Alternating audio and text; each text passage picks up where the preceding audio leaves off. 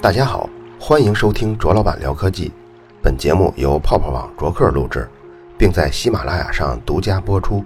想收听往期内容，可以下载喜马拉雅 APP，搜索“卓老板聊科技”并收藏。也可以关注同名的微博和微信公众号，在那里还有我制作的其他精彩节目。今年入夏以来，我已经被蚊子咬过好多次了。我是比较招蚊子的人。对蚊子呢也格外敏感，敏感到看到蚊子了，即使它没落在我身上，我胳膊上都会开始起荨麻疹，就是过敏啊。你说严重不严重？有一种形容好色人的描述，就是说一个老色鬼啊，临死前怎么都叫不醒他了，这时候他遗言还没留呢。如果这时候来了一个漂亮的护士，就能让他睁眼。这种描述呢，用在我身上，就是。如果哪天我弥留之际，其他招对我都没用了，想最后唤醒我，只要这时候耳边有蚊子嗡嗡嗡，我肯定腾楞一下就能坐起来，然后呢给大家交代完后事儿，再深归纳室去矣。当然这只是个玩笑啊，咱们这期说的就是怎么防蚊。从物理角度跟化学角度预防的话呢，我们先说物理角度，蚊子为什么会喜欢上你？网上的说法有很多，但听我总结就够了。蚊子主要就是通过二氧化碳气体的气流来找到目标。这个目标锁定了以后呢，慢慢往那儿飞，逐渐靠近的过程中呢，如果又发现这个目标的物体温度高，而且还潮湿，它的附近光线又特别暗的话，也没有什么特别难以接受的味道，那这个物体就太理想了。蚊子落在你皮肤上以后啊。最快可以在十五秒钟完成一次吸食血液的过程，最慢一般也不会超过四十秒。所以你就知道为什么有人那么爱招蚊子了吧？比如你晚上穿着七六人的三号的客场球衣，刚打完篮球回来，这时候你二氧化碳呼出量也大，体温也高，浑身还都是汗，然后还潮湿的。七六人的三号的客场球衣呢还是黑色的，然后你身边的光线也变暗了。那你说蚊子要不吃你，它吃谁呢？被蚊子咬了以后啊，会起很大的包，而且特别痒。这些都是因为我们的自身免疫系统开始清除体外的异物引起的。蚊子吸血的时候，往我们体内注射那种叫抗凝血蛋白，因为它吸着吸着不能让这血自己凝固上，它这抗凝血蛋白里啊，一共有几十种蛋白质。这些外来的蛋白质进入人体后呢，会遭到免疫系统的抵御，组织胺就在被咬的地方大量的分泌，这个地方细胞膜的通透性也大大的增加，巨噬细胞赶来就把这些入侵的蛋白质吞噬掉了。这个过程中被咬的地方，由于大量的体液涌出了以后，刺激了真皮处的这些神经，一个是它水肿了，另外你就会感觉到特别刺痒。甚至有时候是疼痛。蚊子吸血的时间越长，它向你体内注射的这种抗凝血蛋白就越多，你起这个蚊子的包反应就越剧烈。这个过程跟起荨麻疹是特别相似的。如果你马上用手挤压这个被咬的地方，可以排出一些外来的蛋白质，但不过你挤出的大部分都是被咬的那个部位附近的细胞液。而且你这么挤完了以后，也会留下一些疤痕，所以呢，最好别挤。被蚊子咬了以后，这个包实际上跟感冒是有点像的。感冒病毒是在鼻腔黏膜上繁殖了大概一到两天以后，这时候人体的免疫系统才突然发现有人入侵了，它也是大量的组织胺释放，然后鼻黏膜下的这个细胞也通透性增加，细胞液外溢，再结合一些鼻涕啊。体温升高的一些措施，尽量把这些病毒排出体外。被蚊子咬了以后，免疫系统也在同样的模式下，尽快清除蚊子吐在血管里的抗凝血蛋白。所以从物理角度来说，你要在户外的话，最好就穿长袖长裤。比如说我马上就要去内蒙古旅游了，据说这草原的蚊子都特恐怖，所以必须得穿长袖长裤。如果要是睡觉呢？那蚊帐就是最好的选择。有的时候装修啊，导致家里没有条件织蚊帐，这时候你可以把空调开低点，盖好棉被，蚊子在低温下的活动能力也会下降很多。但靠空调终究不是什么终极的解决之道，因为雌蚊子大概可以活四十多天，它有的是机会咬你的。因为我对蚊子极其敏感。所以我挑选家具的时候，颜色我都要浅色的，而且是不能带那种细碎的斑点跟纹路的，这样蚊子落上去以后呢，我好能及时的发现它。有时候蚊子落在白墙上，你打它，啪，终于拍中了，一手血，一枪血，怎么办？我自己就有一个比较残忍的方法，但其实也挺解恨的。我两年前在京东上挑了一个非常不错的电苍蝇拍当时这个苍蝇拍呢。还把内部的 PCB 板子一起放上了，从图中看做的还真是挺实在的。后来看呀，杀蚊效果真不错。它这个电蚊拍是三明治结构的，三层，中间层是高压电，两侧呢是 D，就是零电压。只要通电后，开路电压大概是三千伏，然后你拿着这个电蚊拍挥出去，假如说网络到一只苍蝇也好啊，蚊子也好啊，它们只要是。一侧搭着了中间层，另一侧搭着了外层，这个开路呢就变成了一个导通的回路。如果蚊子是在飞行中被我这样触到了以后，通常会啪的一声，这一下也通常就把它们固定在这个三明治这个三层的网状结构中了。这时候只要我持续按下通电按钮，这电流就从蚊子的身体中间经过，然后经常会有啪啪啪的那个。电流击穿空气的声如果接触特别实在呢，这时候电流通过蚊子的整个身体，然后伴随着那个电火花，几秒钟大概就能烤糊了，这个糊味都出来了。这种糊味啊，里面既有蚊子肉体的贡献，也有我自己的血液的贡献，因为它吸了我的血嘛。只要你试过一次，你就知道，就这种复仇的方法，远比用手拍死蚊子解恨。刚刚介绍了杀蚊子的方法，说的我好像很变态似的。其实呢，以上就是物理防御了。物理防御也没什么，但化学防御啊，效果往往更好。我们来介绍一下，化学防御有一类是涂在身上的蚊子水儿，另一类是蚊香。咱们先说蚊子水儿。如果认真的说起来，咱们要参考美国疾病预防控制中心，他们一共推荐了四种防蚊产品。哎，咱们卓老板聊科技反复说过，在欧美发达国家中，研究机构通常享有比较高的社会信誉度。比如咱们从前说过这个金字招牌，谁呀？美国食品药品管理局，就是 FDA，或者像美国国家癌症研究中心。你像咱们刚才说的这个美国疾病预防控制中心，也属于此类。他们并不是做任何广告，发这种公告的依据啊。就是近十几年中对防蚊这方面的科学研究的结果。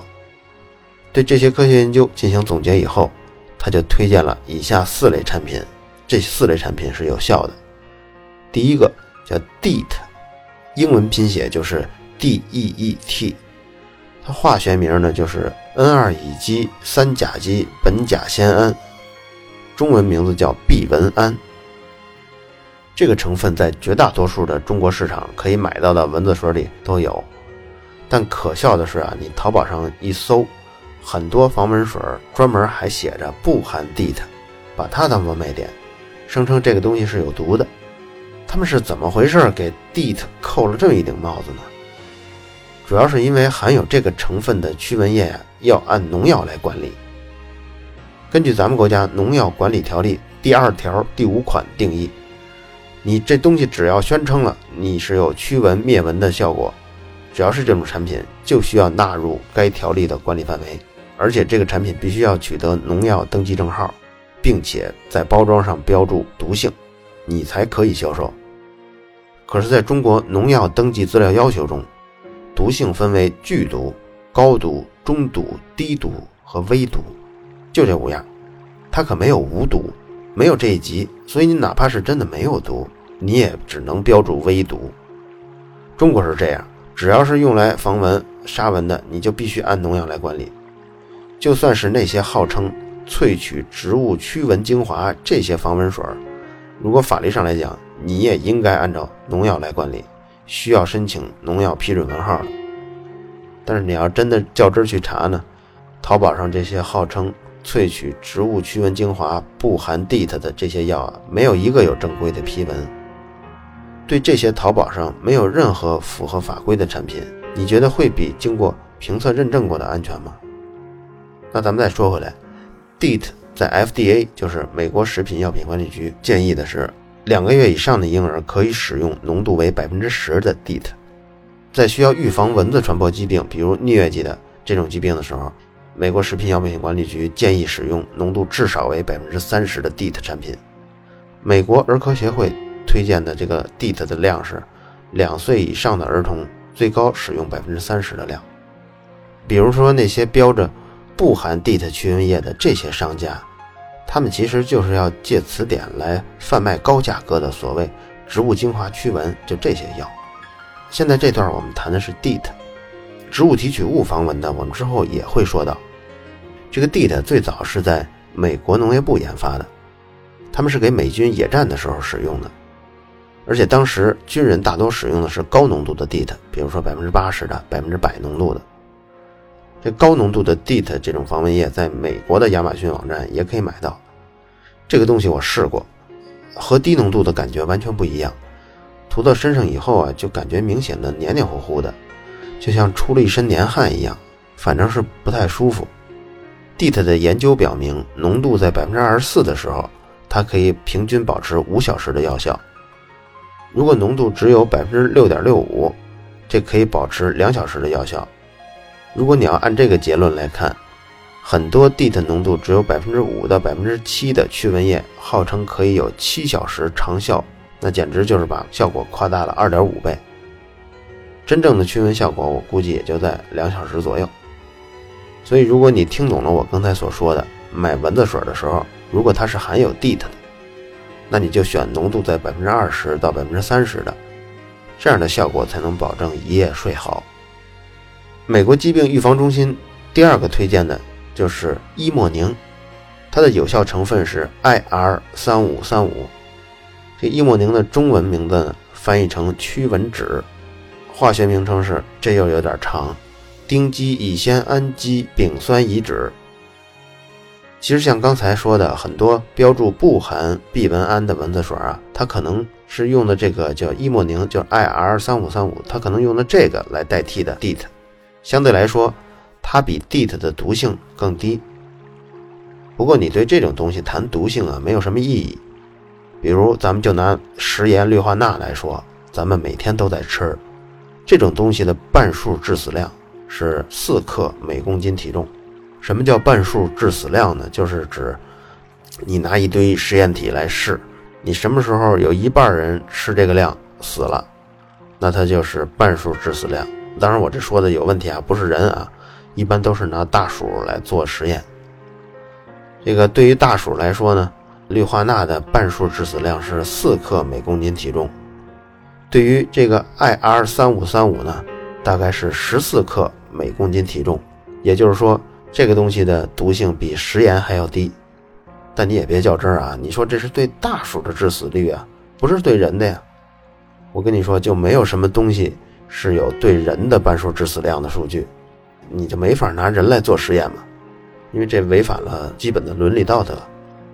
只是因为大鼠的生理结构，尤其是消化系统，跟人是非常接近的，所以参考性就非常高。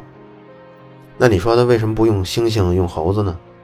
一个就是因为它繁殖太慢了，所以价格也特别高；还一个，很多猩猩跟猴子这都是濒危的动物，它这生长周期长，用药以后出现的症状呢也远远慢于大鼠，所以我们就基本上都用大鼠做实验，做毒性的实验。这 IR 三五三五呢，也是很多国内蚊子水常用的有效原料。当然，商家是不会标注 IR 三五三五或者标伊莫宁的，因为这些好像看上去并不那么好卖。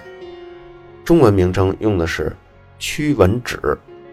这个驱蚊酯啊，跟咱们刚才谈到的 DEET，在浓度是百分之三十到百分之十这个范围内，它们的防蚊效果不相上下。所以，对于成年人来说，你买哪个都行。但对于儿童来说，我们更推荐 IR 三五三五，就是这个伊莫宁，或者说叫驱蚊酯。IR 三五三五的浓度如果是低于百分之十的话，这个防护效果就特别差了。比如举一个例子，百分之七点五浓度的 IR 三五三五，防蚊的平均时间只有二十多分钟。所以你要看某某蚊子水，它装逼，它写不含 DEET，然后有效成分里写的是驱蚊酯。可是这个驱蚊酯的浓度只有百分之六到百分之七，那我看你还是放弃吧，别买了，因为它涂一次只能防二十分钟的蚊子，那屁用都没有嘛。美国疾病预防控制中心推荐的第三款有效成分叫皮卡瑞丁，它的化学名字呢就叫羟乙基派啶羧酸异乙酯，这是一种新的蚊子水，大概在一九八几年上市的，是由著名的拜耳药业出品，它在同样浓度下。比 DEET 比刚才谈到的 IR 三五三五效果都要好一些，而且这个叫皮卡瑞丁涂在身上以后啊，会有一种清爽的感觉，这一点就把 DEET 给秒杀了。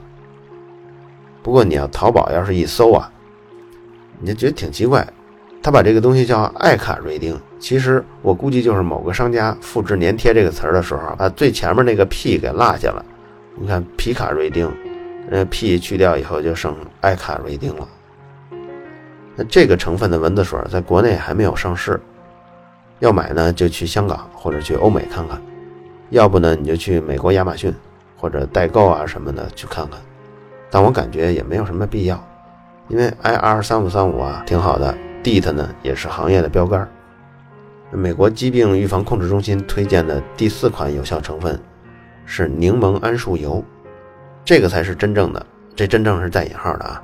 植物驱蚊精华，这个东西啊虽然有效，但不幸的是，不论你采用多高的浓度，这个防蚊效果都很难超过两小时。